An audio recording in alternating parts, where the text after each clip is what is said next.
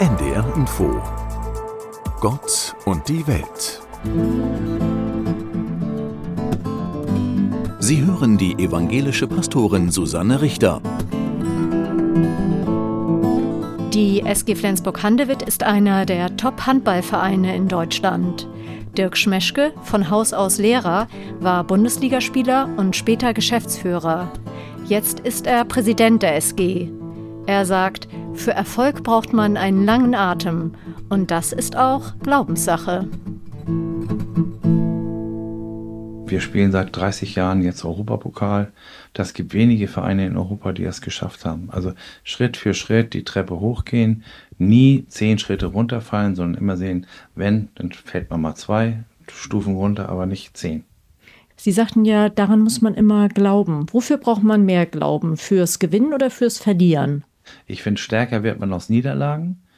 Äh, ja, das sagt man ja immer. Ist also tatsächlich? Also für mich ist das so. Also wenn man nur gewinnt, verliert man den Glauben für die schlechten und schwierigen Zeiten. Oder was passiert, wenn man mal verlieren sollte. Also ich finde, dass man stärker wird aus, aus nicht aus den kleinen Niederlagen, sondern aus den großen Niederlagen. Also ich habe das oft genug erlebt, wenn wir ein Finale verloren haben, da ich als Geschäftsführer und wenn man dann gefragt wird, ja, wie sehen Sie jetzt die Situation? Dann sage ich, ich gratuliere unserem Gegner, aber ich selbst fühle mich richtig scheiße. So. Ja. Das muss man deutlich auch so ja. sagen. Ja. Aber was gewinnt man denn dann dadurch? Ja, äh, dass man beim nächsten Mal eben das nicht sagen muss. Okay, der Ehrgeiz da, da, ist angetriggert. Ja, logisch. Ja, also, aber manche verlieren dadurch auch ihren Job. Manche Trainer müssen wechseln und sowas alles. Das ja, ja da, da ticke ich ein bisschen anders. Ja. Also wenn man Erfolg haben will und Erfolg haben wird, muss man immer langfristig denken und Vertrauen haben und Rücken stärken. Also die großen Erfolge der SG, jetzt ohne dass ich jetzt ins Detail gehe, sind immer dann entstanden, wenn Trainer fünf Jahre da waren, wenn eine Mannschaft gewachsen ist. Und die sind nicht in den Phasen gestanden, wo wir auch bei der SG Trainer nach einem oder zwei Jahren entlassen haben. Also es braucht länger. Klar. Okay, aber es gibt ja trotzdem im Leben auch Zeiten, wo Niederlagen so richtig fiese wehtun, jetzt auch privat.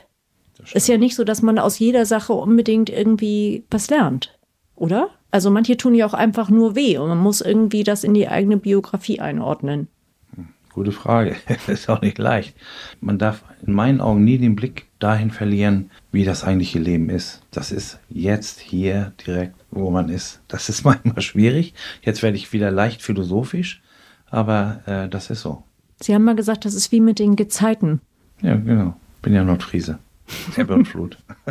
ist so. Kommen ja. alle sechs Stunden. Können wir machen, was wir wollen. Als wir über die Gezeiten gesprochen haben, da haben Sie auch gesagt, ähm, dass Sie das irgendwie erinnert. Wir haben damals über Ihren Konfirmationsspruch irgendwie auch geredet. Sei fröhlich in Hoffnung, geduldig und Trübsal. Ist es immer noch so, dass ja, der Sie begleitet? Ja, logisch. Was ist Ihre Hoffnung? Mein, meine, meine Hoffnung ist, hat mein Vater mir auch beigebracht hat, Frieden, Frieden, Frieden. Echt. Also warum, warum bringen sich Menschen gegenseitig um?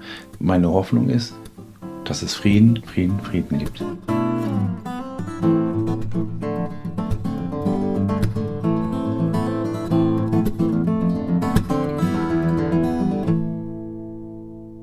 Das war ein Beitrag der evangelischen Kirche.